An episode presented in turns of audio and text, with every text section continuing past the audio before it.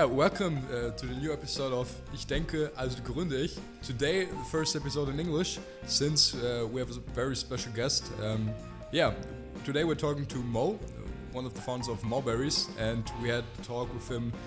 I think two weeks ago. It, it's one internal meeting, and he was like quite energetic, and we'd be like, okay, this dude would be like quite amazing on our podcast. So that's why we talked to him today, and we are very happy to, um, yeah, get the chance to talk to you today, Mo. So please introduce yourself to the crowd and uh, let's let's start the podcast.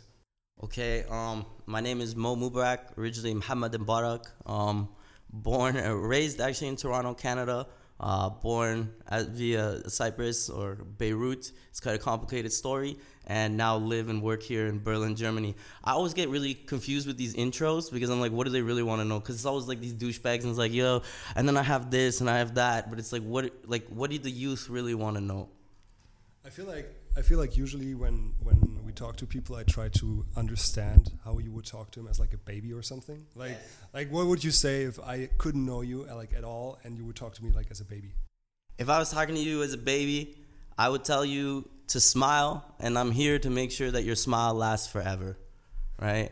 And how I'm going to do that is I'm going to accompany you through the stages of your life, and I'm going to assist you in becoming the best version of you. Great, great answer. So yeah, maybe let's start um, with the question of how did you get here. So our podcast is basically about um, trying to get people into like the entrepreneurship scene, trying to teach them about okay, what what is it that what makes like a successful founder? I mean, you probably have some thoughts about it, but we just want to know about your journey. How did you get here, and what did you do to get here, and what did you learn on the on your way? So that's basically um, what we try to like tell people with our podcast and it'd be great if you can give us a quick summary and based on your summary we will get like in some deep dives and ask a bit more questions about your personality and uh, yeah looking forward to it Okay, so let's engage and um, let's try to set up a platform for a discussion here. I think first and foremost, I, I, I'm a big student of philosophy.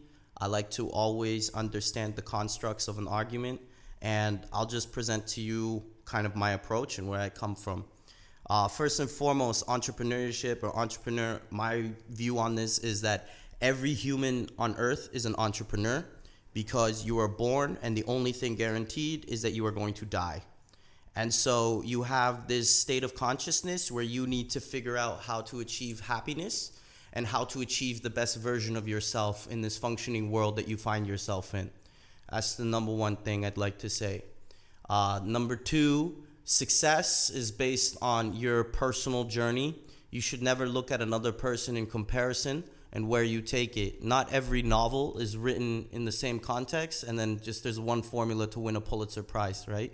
So success is relative to you because you will die alone in a grave. And I don't want to make that sound sad, but I just want you to be very pragmatic in your life because I think that as youth, you have all the energy in the world and you have all the dreams and this ambition, and you get caught in this illusion of money as being security. When I believe if you know yourself really well, that's where you're gonna really base your future off of. So you think everyone is born with these same abilities, but it's just like who makes the most out of it, or Um, kind of how do you how do you get out I of don't this think- illusion? Or So I really believe in genetics and predisposition. So what you're kind of what's in your genetics, but also what you're raised around, right? Um, I believe in 16 personality types in psychology. I believe that there are standard kind of cookie cutter people, but based on what you are as a human um, and what you've seen, you evolve as a canvas, and your specialties evolve. So it makes you unique to other people, right? So I don't think everybody's born the same, but I think we all have an end objective, which is the same. But we tend to look at entrepreneurship as a business only type thing when it's a life thing, it's a spirituality thing. It's how do you arrive at the best version of yourself? Some people, their journey runs through business. But the majority of us, and you shouldn't feel any type of way if it doesn't run through business. It doesn't need to. That that won't define you. And that's why I set the most important thing as your death because that matters to you. That shit is real, right? Your family, what you build, that's real, right? actually really funny because the name of our podcast is Ich denke also gründe ich, so which actually derives from I think therefore I am, which actually then comes into uh, like I think, therefore I, I found Yes. a company. so maybe that's even a little bit more too too complicated, as you say. Like it doesn't have to be business, but in the sense of founding something, you can like you can spread that to everything. Like let's say you found like some really, uh, I don't know, you found love or something.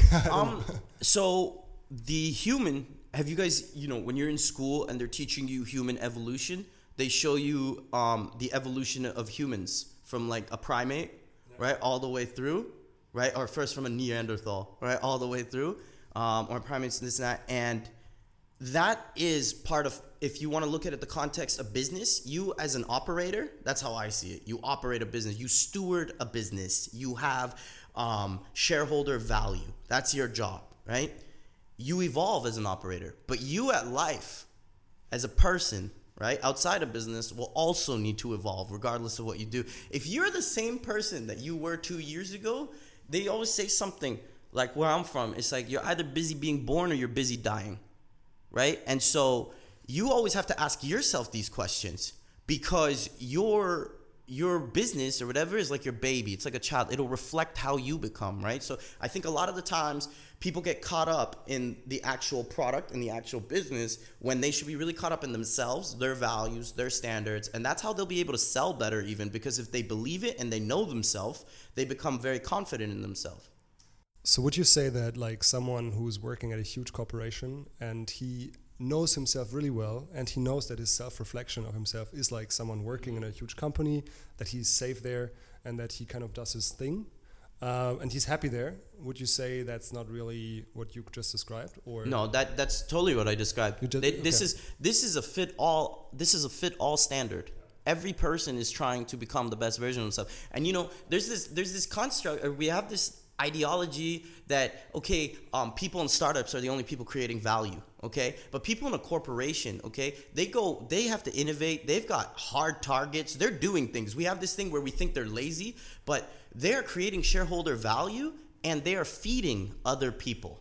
Okay, that's the key. So a company now, the thing is why I kind of disassociate from a lot of tech people is we're in this thing of like, okay, automation, automation, automation, or AI. It sounds so cool, but human lives, human lives. What's the cost? So even somebody who works at a large corporation, they're helping putting food on the table for a lot of families. That's how I look at it. Like, how do you feed and build up other people? That's entrepreneurship.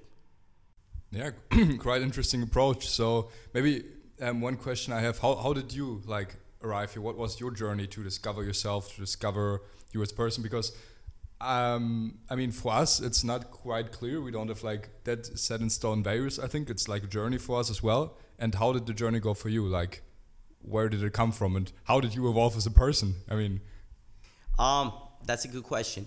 So my journey is very unconventional because I transitioned through different periods of life. However, I arrive at this point because I've cast through, I've been through heavy storms, and then I've been able to see really great things because I've been able to stick things out. Okay, if people ask me what is your favorite animal, and I tell them the honey badger, if you go on YouTube and you Google honey badger, it's a bad motherfucker. Like he's out there, he's he, he will kill and he'll keep going. He'll keep going. He'll keep going. So that's the difference between me. I think that also my background. We talked about this, how somebody becomes who they are. I was a first generation immigrant, right? And I grew up in Canada. So I arrived at the shores of a new company, uh, country. I was I was talking to a lot of my immigrant friends about this who were first generation. It's like when you see um, the soldiers in D-Day and they arrive in a new war zone, they're like, okay, this is this is this is what we got to do. But I not at that level. People ain't dying right away, whatever. But you arrive at these shorelines of a new place, a new country. You have to learn these things. You have to integrate. You have to build off of that. And then what life presented me along that journey was I met, I saw a lot of people with kind of the same struggle. Um, I saw a lot of people who had ambitions like mine. And honestly, I really love to build stories, but I'm not so much about, okay, I, I want to make art because I think everybody can make art. I want to empower people because I've seen people struggle. And I'm the type of person that when I get something, I like to share it because if I make other people powerful, then I'm going to become more powerful. So just through struggle, that's really how I'll put that for you. Yeah. All right. Yeah. Great answer. So you just said that you like to empower people and like to help other people out. What are like some project? Maybe to just give some examples that you're doing like right now, or did you do um, like some time ago to empower people? And you said you always like to see like great results coming out of that struggle. And maybe tell us like one cool story you you have from that. That, that would be like quite interesting for that's, me. That's actually really cool. Um, these the first thing you have to do is you have to empower yourself and understand the times in your life where you have found um, pain. Um, and then this is a very good good thing for any leader. The most important thing if you see yourself as a leader is can you be compassionate? Can you put yourself in the other person's position and know how to when they have emptiness inside them, fill them with it. So I can I don't like to be somebody who gives you names or whatever, but I can tell you my credo and how I operate. Um, I'm the type of person, I'm on old school values. So if I see somebody and I think they're going through something i have been through, because I watch, I'm a great watcher of the game. Um, and I'll reach out and I'll write them something that I think they need to hear. If I know they're doing something in a certain way, and I have a pedigree, the people who listen to this and know me, they'll know what I've done. Um, and I say, hey, you should connect with that person. And I've seen a lot of my friends eat off of that make good living and i'm blessed to be at this point in my life because that's what i do for others. you don't arrive and you don't keep going if you don't do for others it's impossible so i hope that kind of if i don't answer your questions please just keep looping it and i want you to leave here fulfilled so when was the time when you were you were still in canada living uh, did you go to university there or um i started what, what did you do in canada uh, so i grew up uh, i lived a very different um, childhood than most people um, I just seen a lot of unique things in life. I would just say a blend of many Hollywood movies. And then I started university, but my dream was always to move to Germany. I love Germany. Um, I think it's the greatest country on earth, but this is my opinion. It works for me, it's my flow. Um, then I just hustled up, did what I had to do, and then moved to Germany. But I was in university, and I used university as an avenue to get to Germany, actually. And then I started school in, in Germany, and then I never finished it, to be honest. Um, so yeah. What kind of marketing did Germany do to get you here? um, you know what? Generational. So Germany. First of all, I, I like I said, I, I really love being a student of the game, and Germany did for my father uh, great things. Uh, my father was a Palestinian man. He grew up in a refugee camp in Syria, and he's a very old man. He's in his 80s now. Um, and then he moved to Germany when he was very young, and he became one thing led to another, uh, and he became a surgeon. And then he worked for the UN and my parents um, moved to Canada at some point. So, and I was always a very big fan of German values, uh, German society, that we don't sell out the people, we're a social state, um, in the protection of arts and values, that money is not the core of everything. And really, just the way German design, German elegance, and German product. I believe everything that's done in Germany and Japan is on a different level than everywhere else in the world. That's just that. These are my um, interpretations of aesthetics across art and technology.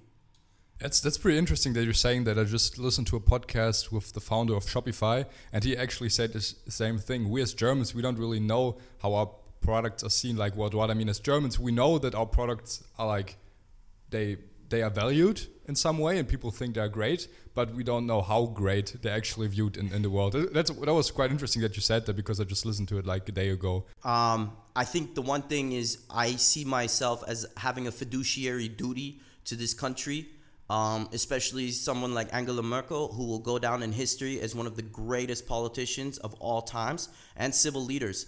Um, and my duty is to elevate the profile of our ecosystem is to elevate. Like I rather roll with the baddest people. Like my whole thing is, um, I always had a mouthpiece, so I could go to the East Coast, I could go to different places, but I owe this to this country because this country gave my father a passage to being something in life, and I come back here and I play in this field where I can be special. And I think that we need to have a little more, um, I would say not arrogance, but a little more esteem in what we do here in Germany. We got the best cars. We've got the best medical technology. We're some of the best at AI. We have the best education system. What are you going to do that's better than Germany? Tell me what a life this is. It's a beautiful life here. I think so too. But it's just very interesting. I mean, it's not it's just not just about products. I mean, especially like now we have the the crisis with corona and stuff.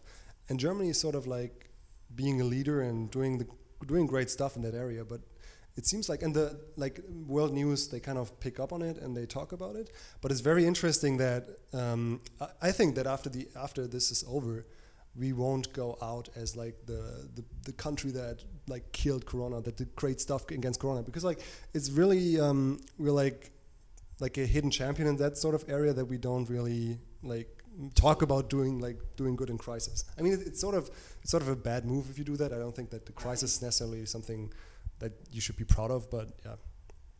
I think the number one thing we need to learn is not to be overly critical of ourselves um, in Germany because the bar is so high and we have a no bullshit approach. Number one thing, all I know is a certain country was trying to buy up some of our biotechnology and research, right? Because it was ahead of everybody else. But this is the thing I'm going to tell you about Germany. Germany is by the people, for the people. And that's what in today's world everybody needs because capitalism has invested itself and gone everywhere around the world and just milked it. But in Germany, everybody works hard. We die, we pay taxes out of our mind, and we outwork everybody. But you know what? When the state it comes time for the state to show up, the state shows up.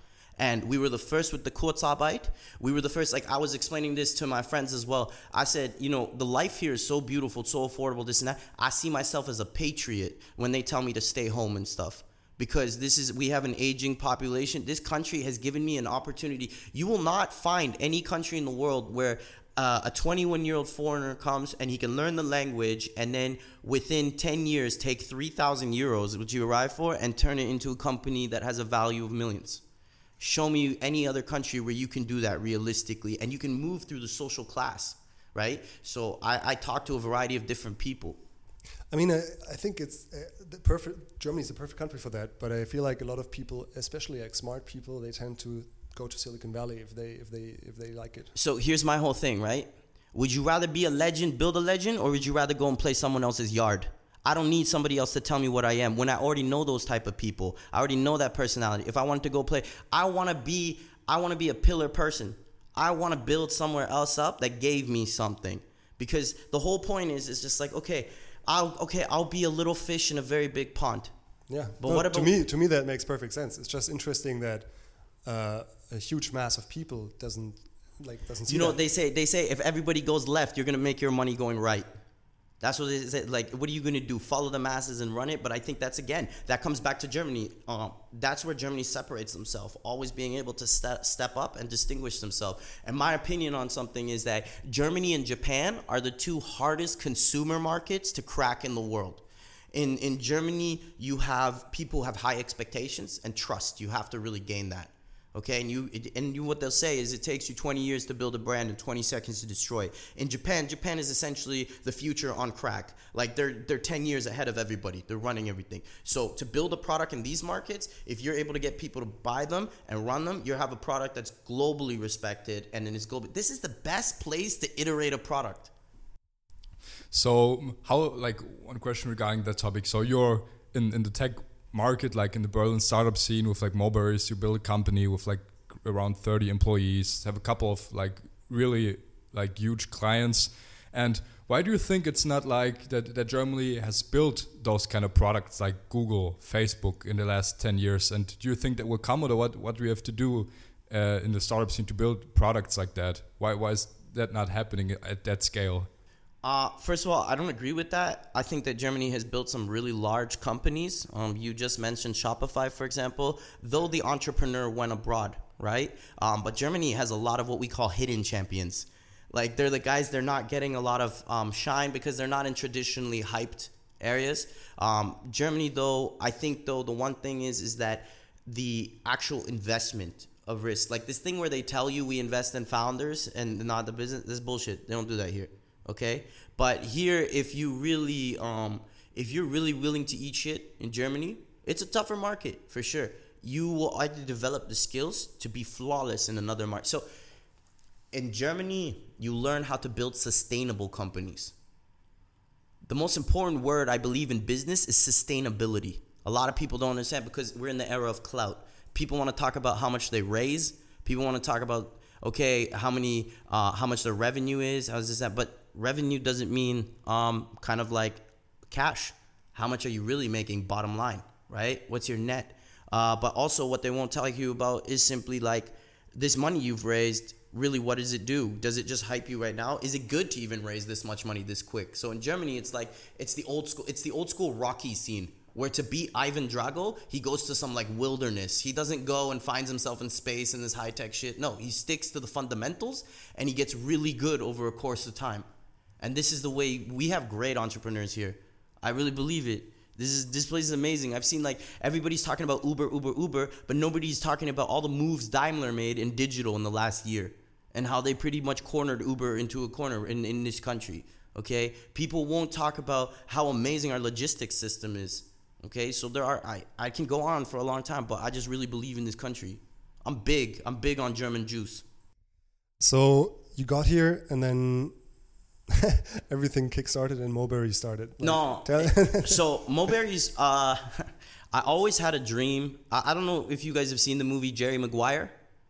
Okay, I, why? What these generations? It's a flawless piece of work. Um, this is Tom Cruise. Is like you guys know who Tom Cruise is, though, right? Yeah. Oh man, thank God. If you guys didn't, we'd have a problem.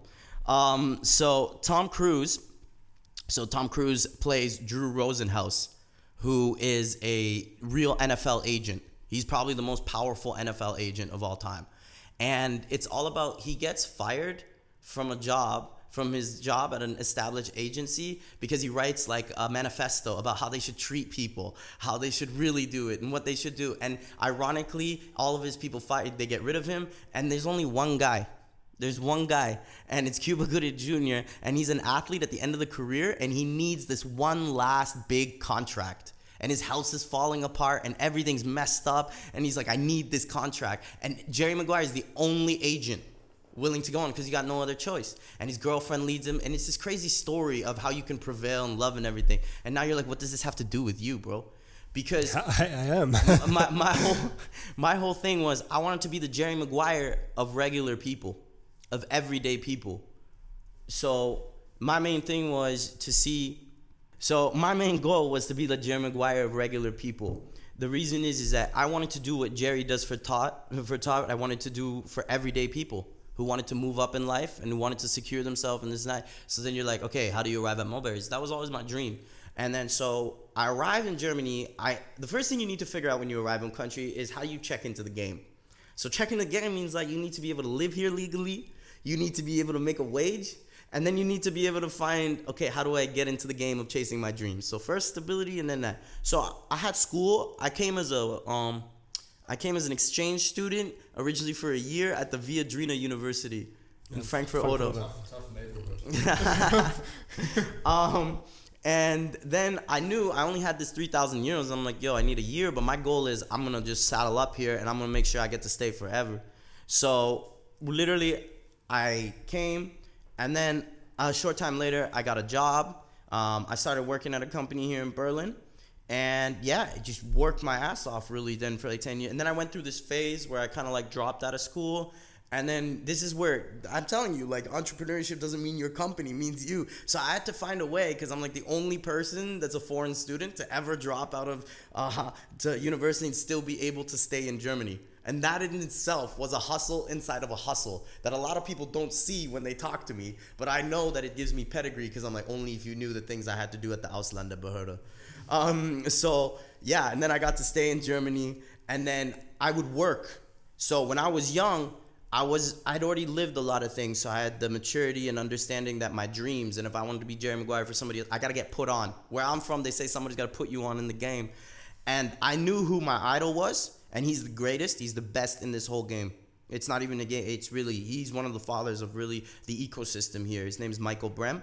And if you want to work, it, to me, I always said there was Michael Jordan, Michael Jackson, Michael Brehm. They're on another level. Um, and Michael's one of the godfathers of this ecosystem here. He's really the great company builder. And you know, the thing is, he's so German that he's so modest. He's one of the most humble and modest people. And yeah, he put me on in the game. We worked for him for a couple years and we told him this was the vision, this is how we wanted to do it. And he was like, yeah, get started. And after like, before I got to officially start Moberries, I used to work on it like at night, late after I would do my job because I was in sales. I would work on that for like seven years, even. Like seven years. So you got to understand. That's why. But what I'll tell you is, luckily, there were times where somebody came to us and said, "Yo, we'll give you money. Start tomorrow." But like, we don't do it without Michael. So we had a vision. You have to have a vision for yourself, like a set vision. And then second of all, the thing that's really important is that we were able to grow like gradually at a time in a sustainable manner Because if you raise too much money right away, what will happen is it blinds you because you try to shoot for the moon right away and you're like, okay, we're gonna hire this many people and that's gonna go like this, da da da. But we're able to build a product centric company. I hope these are the answers you require. Yeah, uh, pretty much. So, how, how did you bid, uh, build Moberries in a sustainable way, and how did you, like you talked about the mission, the vision you had, how do you implement that in a product, in a, in a service? Oh, that's great. And how, like one one because for you, like you're working on the product all day, all night, like your your people that work for the company work on it all day all night because for them it's like okay they know it but how do you communicate it to the customer because you need to hit them like all the time with like messages with vision like how do you do that in a proper manner So the one thing is is that there's this like charm right now with like jumping into automation. But I think the best product you build is this is why again I started this conversation and I prefaced it with you, the man, you, the woman. What's your juice? Who are you? Like what we say all the time where I'm from is what what do the streets say about you? And even when you trade stocks, they say what is the streets saying about this company? It's what are the people saying outside of these walls? So the first thing I had to do was build a brand. Like I needed people to know who I was. You know, when you come to Berlin too, especially Berlin is the most unique city in the world. You have to get into the culture, and you gotta. The best way you get into the culture, you gotta do. You gotta give. You gotta give before you can get. And then I did that, and then the product in itself was we started by servicing people. We signed up companies. We had a strategy to get into the market, uh, letters of intent. We did that. Then we we knew where we wanted to arrive at but we looked at traditional serving models and we did that for a few months just to make sure that our hypothesis was correct and then we shifted everything through like a kpi method and then we gradually evolved it like even our sales funnels everything from like excel everything to crm and boom we began building our first platform directly that was designed to do the learnings that we had to kind of arrive at uh, just typical, just like everything else. The moment you think that you've achieved some stability, the tech, the tech stack at that point was not feasible. We discovered, so we had to actually rebuild it all and then we kind of went from there so the whole thing is is that we didn't just try to jump to this sexy automation right away but you guys are much luckier than i am and the reason why i'll explain this is that the point in time where you create a company is very um, predictive of how you can build it. Because like that's why we call you for example like a digital native You've grown up in the internet more than me. I came on where the internet kind of like I remember dial up and all this. You guys could have built a company stacked on different things with different offerings. You'd be like, hey, if I put Instagram like this and I use kind of like Twitter and I did this and that, I can build a stack and then we can build a viable company off of this. That's why the digital native is the most different. So I arrived at a time where that was the best way for me to do it. But the people I fear the most are you people. The person who sits there at night in their room and they're like, how can I do Moberries better than this guy? The thing is we are fearing the people that are like 17 or 18 because they are like even on another level which is like that's crazy that you young ones are even scared of the younger ones. Yeah. that's wild. So there's just like young paranoia going around yeah, everywhere. for sure. because that's why they always say i mean this they'll say it's a young person's game you know? Because the whole point is the real threat this is how i'm built right? The real threat isn't the threat that's in front of me. It's who's coming behind me right? Who's gonna put the gun? That's crazy. So that, that's really cool. That's why it's important to. I always tell this to my friends as well. Is that you should always have a mentor that's younger than you, right? Like my my younger my, my younger mentor is this guy named Bodhi. So I can tell you, big mover, big shaker, like amazing. Will be a billionaire one day. You need somebody because that's what keeps you connected with with the zeitgeist. What's really going on, so you don't get detached from it. Yeah, I feel like that's very important. I mean, I don't have it every day that I fear someone from a younger age, but like if I look at TikTok or if I look at other platforms and if I look at how easy and quickly you can learn code today, like it's just eh, insane. It's unbelievable, and this is one of the things of our time. This is one of the things we address here at Moberries because we're seeing a lot of we're in what we call the fourth industrial revolution. So with the onset of AI, we're going to create a lot millions of new jobs, jobs that didn't exist, right? And all that really is so cool about the world today is adaptability and stackability of learning. How today you can go and you can learn a new skill, you can develop a skill. Like you can learn how to make money from your room today.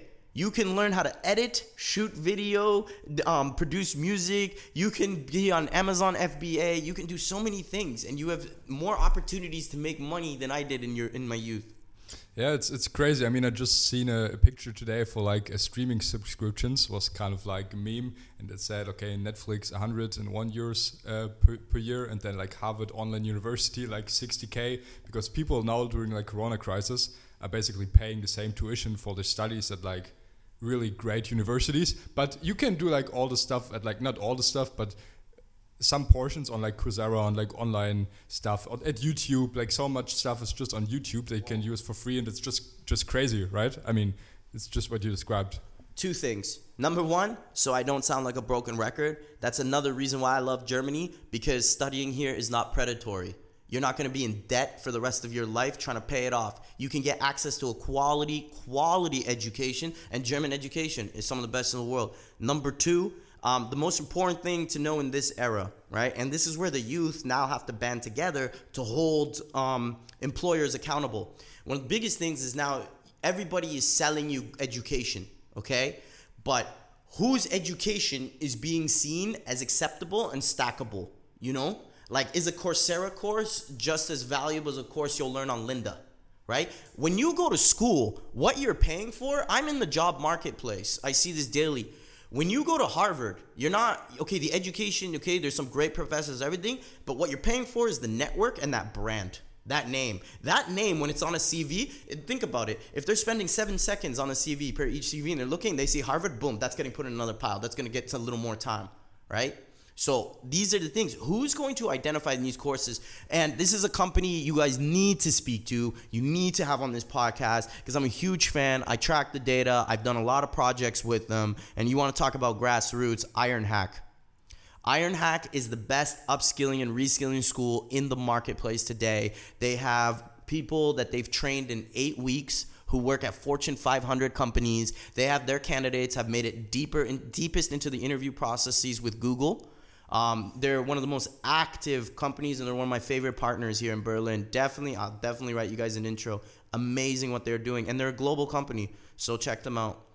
Yeah, great. We will definitely come uh, towards you for an offer. I mean, it's probably interesting for us, for like uh, students at Start as well, because we're trying to connect them with like great people. And I mean, if they see opportunity, we can yeah talk to them. It so- sounds great. Think about it this way, okay? Um, time is money, right? So even if you go to school for a year and it costs you what 5k or whatever, go do a course at IronHack. Um, you can even get some of it subsidized by the Arbeitsamt, um, even, and you in through Moberries you'll get a 20% off. Um, put that there, and in eight weeks, in eight weeks, you can learn a new coding skill. What do you want to learn? UX, UI, front end, back end. You can learn that. Within eight weeks, you're employable in the marketplace. And you know, the thing about Germany that I know, we are starved of young tech talent. We don't have enough of it. And you can start making that Skrilla. So you can go into the marketplace, get an employer, and then begin building your own business out there. So you can acquire a skill really fast. And uh, IronHack also has a loan program. If you can't afford that, I'm talking to the poor people because these are the people I love um, they'll help you subsidize with a easy, low interest loan.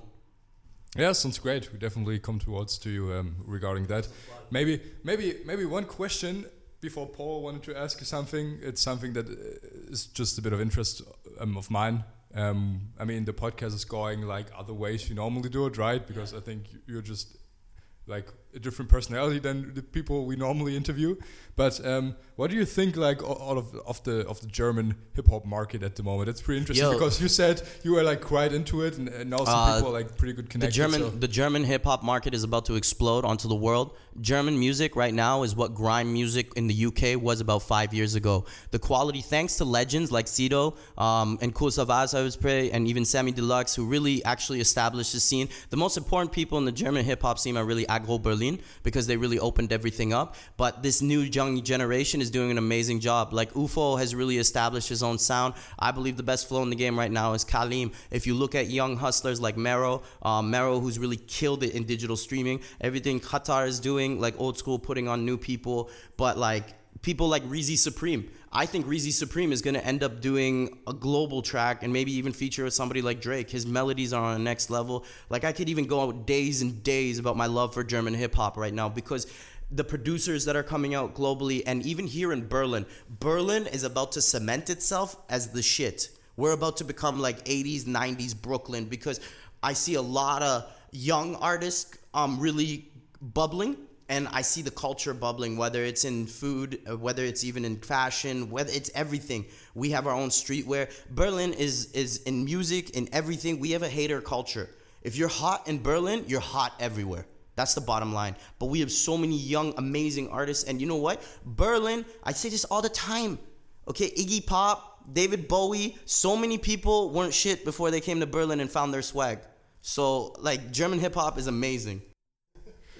Yeah, just wanted to get your opinion on that because what I see, like I've like before Corona, I've been to a couple of like underground gigs, and it's just like it's like so nice to see like people just like us, like you and me, just producing music, get out of like the studio and just working hard, produce some nice hits and. Uh, one thing, on. one thing I'll add to that is when you catch a vibe or you catch a moment in history and you understand it in your youth, try to be a part of it because that's where you'll make a lot of money you you'll usually make the most money when you're not looking to make money and you follow your fucking passion. And the second thing is you'll make the most money in life just doing things that your your body naturally tells you do it, do it, do it. But there's another way, like me, where you kind of compare it to the Catholics, where they believe that you arrive at you arrive at perfection through suffering. And I believe that if anything worth having, at times you need to suffer for it, and that's what because I love it. I love it. But if you see something bubbling like the Berlin music scene or whatever, try to be a part of it because these are stories you're going to be telling other people and try to document it because in today's world, corporations spend millions and millions on trying to be authentic, but the best way to be authentic, this is why they reach out to influencers everything because it certifies them is that be in the culture you love, man. Be in it. So, so how do you think can people like us like Start Berlin we we tend to produce um, events for like students who study entrepreneurship, study at like business schools, study here in Berlin at universities, and like for I mean it's those are just two different worlds, right? If you're just somewhere producing music, it's not the people you not like typically connect with, and it's quite hard to produce stuff together. You know what I mean? Like um, how how do you do that? Like so, like I said, number one thing, it doesn't matter if it's music, it doesn't matter if it's like business or whatever. Number one thing is first you have to map the field. If you're playing Call of Duty, if you're playing FIFA, whatever you're playing in life, if you're playing chess, you have to understand how the pieces are lined up on the field. And when I tell you map the field, map the area or the, the field you want to mess with, like the industry or whatever that segment is. Understand how it works. Identify people that we say you really fuck with, like people you just admire and you look up. That can change with time. That's okay. And come on in the game by doing for other people without expectation just because you want to be part of the story. That's it. You don't always have to be transactable at first. And then as you begin to build clout and you build your brand, that's where you can begin to position yourself and run. So the number one thing with most people is they just expect that you're going to give them a key and you're going to be like there's a car, go, get involved. You just got to move your ass. You know what it is. Like I got producer friends who are in production and how many emails have they sent out? Nobody answered how many times and you have to have like really even when you're getting started before you can have an ego you have to have really thick skin because a lot of people are gonna dog you. It's like it's like girls girls won't look at you if you ain't nothing if you don't like yourself and you still ain't on in the game but as soon as you become something and your name is popping guys know this like oh wow it becomes so much easier. But you have to stay humble right and the key is is that you make yourself over time. And that's where we as men we become more closed off and a little more arrogant because we're like yo i had to do so much by myself and now y'all love me? Okay. That's the process. You build pedigree. Show up early and often. So what do you think is the quickest way to build a brand? Like let's say in a year. It doesn't work obviously. Like mm, years of brands are built over like I don't know, 10 years or something like that. But let's say you have to create a brand as quickly as possible. Okay, first what, of all, what would you do? First of all, the number one thing I do is like identify which area, like I said, I want to be in. But I would mess with a lot of people. Like usually the people who pop on Instagram, right? They're just like, okay, they didn't just go and buy their followers. Like, you know, you youth people, like I see somebody who get like 2,000 likes or whatever because they know somebody, they put on to somebody, they go somewhere. You got to be active. Like you got to be out early, often. Networking is so underrated. Okay, it's not about what you know, it's about who you know okay? Because information becomes knowledge when it falls in the right person's hand. So you just got to go out there. And if you want to be, and you say, okay, I want to build a brand, but in which area? Like, is it in food? Is it in beverage? Is let's it say, in tech? Let's say, let's say in media. In let's, media. Let's say you want to differentiate yourself from sports broadcasting. So I have a crazy thing about this. Okay, this is going to sound really crazy to you. I believe that every company and every digital platform inevitably needs to become a media company because nowadays you need impressions you need eyeballs you need to create content. You need to create so much content. You need to learn. For example uh, the last few like last four days i've been staying up and actually since a few weeks i was pretty interested but last four days what i've been reading up about a lot is spotify's curation algorithm how it works how you can by building playlists and then following certain people how you can get people more to follow your podcast and stuff. So you need to learn these growth hacks right? And that's why i tell you first thing is know your industry reach out to people engage. But if it's media content content content. Know your audience. Fuck with that audience. Like i'll, get, I'll take you back to skateboarding. Late 80s or early 90s, everybody who became a millionaire in skateboarding was skateboarding, was sh- or was shooting videos about skateboarding. Whether it was New York, whether it's everybody, that's how it blew up, right? So in, in media, create a lot of content and know your tribe. The the number one thing about today is don't try to be everything to everybody because everybody's a hater and they don't they want you to not be authentic, but find your tribe. Find the people where you mean the most to. And just love them because those people like when times get tough and everything they'll hold you down your loyalist your tribe today is all about finding your tribe I have this one thing where I I don't know it's just an idea that I have which I think would maybe fit to the culture that we have right now or that we maybe that's gonna even change more in the couple next couple of years.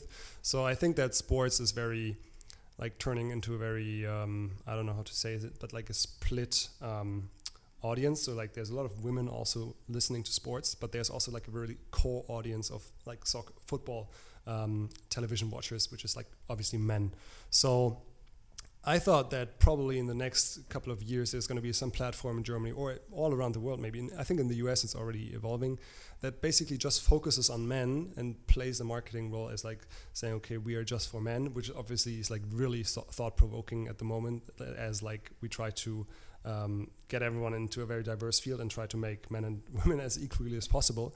But they play on that uh, media thing that they um, just say, um, okay, we're just for men, basically, which is authentic, but they take a lot of beating for that. So, what, what do you think? Like, how far you can you go to take the beating? How, how far should you go to grow it? Again, number one thing, um, it's evolved from where it started, but what you just described was Dave Portnoy and Barstool Media.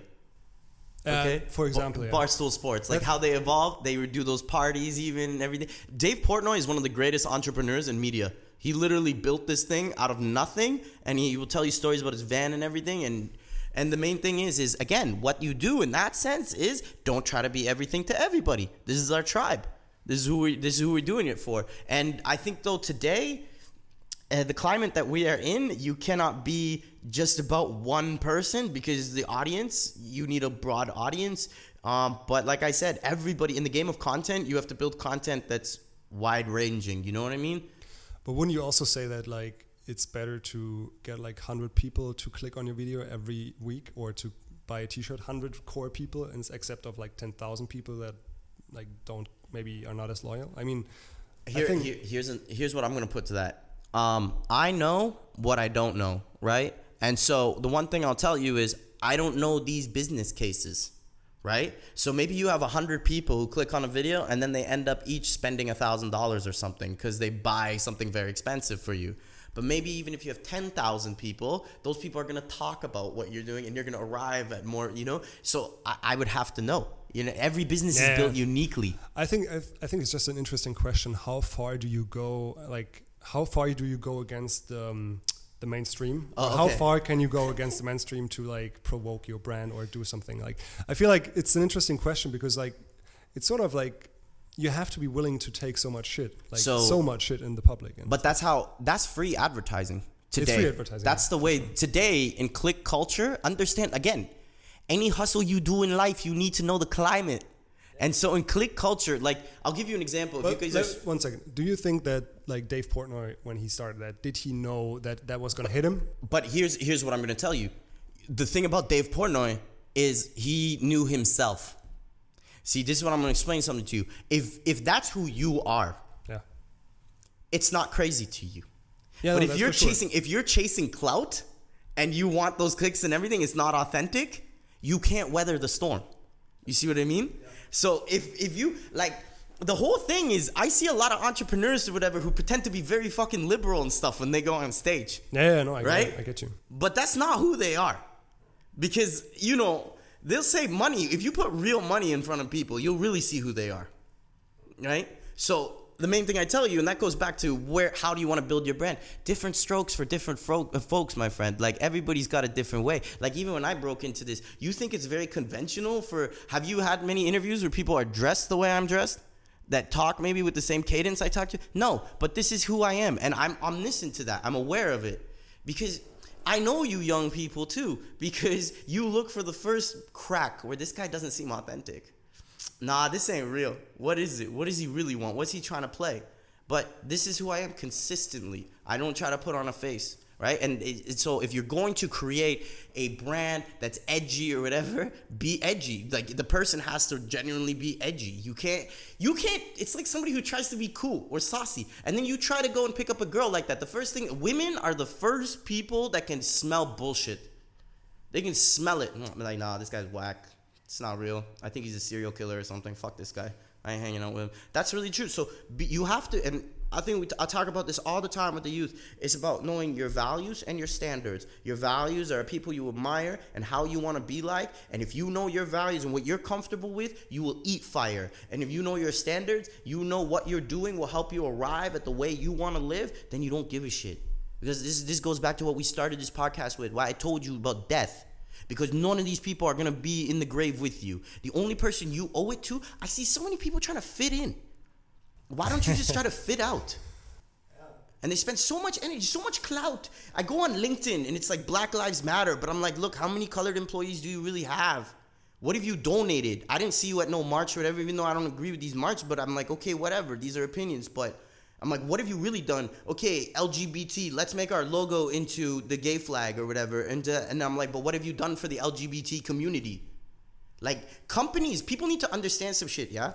Companies are not socially, like, um, viable companies. Companies are not responsible, okay? What companies are, are they are responsible for shareholder value and creation, okay? Creating value, okay? But companies their job is to mirror their consumer.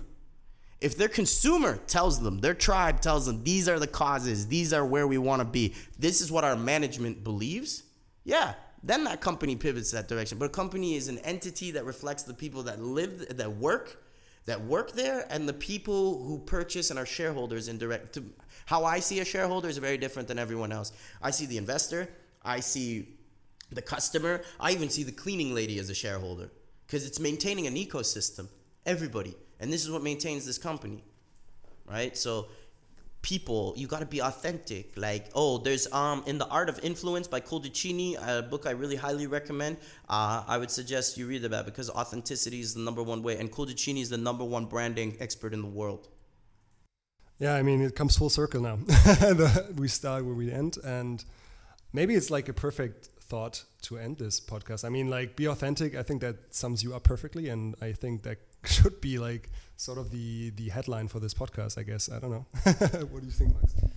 Yeah, I mean, I think so as well. It's it's quite funny that you said, okay, those young people that try to find like some some errors in the message I want to tell them, and they find like because that was I was thinking actually like, is he actually that way? Is he actually that way? Like all time every day and to try to find like errors and to try to find okay this can't be but i mean it's just interesting to to talk to you and to see uh, your values and to see how you operate on a daily basis it's just something else you you, you just not see it that often in in the space we operate in so um, I really appreciate that. I think y'all have done a really professional job here today, and it's really good to know uh, to be in good hands. But if I can leave you with one thing is if your listener base has anything going for them is that they have time. Time is the number one asset in this world. Even people who get rich the number one thing they do with their money is once you've bought a lot of ferraris you've bought a rolex or whatever time how you spend it with people you love and how you use it because it's not infinite. So don't wait on the perfect thing to fall into your lap. Real entrepreneurship if you want to is a struggle to find yourself. So choose a direction find your dream of being the best version of yourself and fucking run run towards your dream. Don't waste your time. And in that process of running, you will discover what you really want and how you want to spend your time, and you can calm down. And that's how you will then develop your own brand. It's all about really knowing your juice. And once you got the juice, like Gucci Mane says, then you're going to get the sauce. And once you got the sauce, you can cook any meal you want. All right? Thank Great you.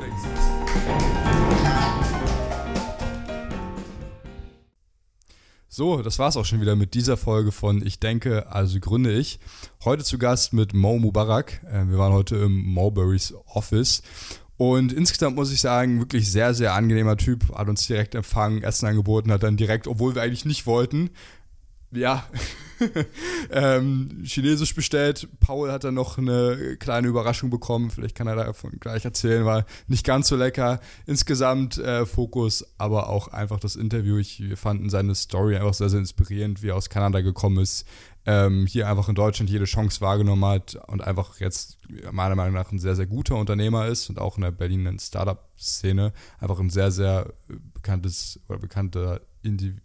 Äh, ja, nee, sehe ich auch so. War eine coole, war eine coole Story und ja, das frittierte Snickers, das war irgendwie nicht so meins, aber trotzdem all in all, glaube ich, eine sehr coole Erfahrung. Und wir, hatten, wir äh, hoffen, ihr hattet auch Spaß. Ich meine, es war die erste englische Folge, deswegen konnten vielleicht auch ein paar andere Leute noch mit zuhören. Wir machen das Auto jetzt einfach mal auf Deutsch. Aber ja, genau, nächste Folge wird auch wieder spannend. Wir hoffen, ihr schaltet ein. Bis dann. Ciao, ciao.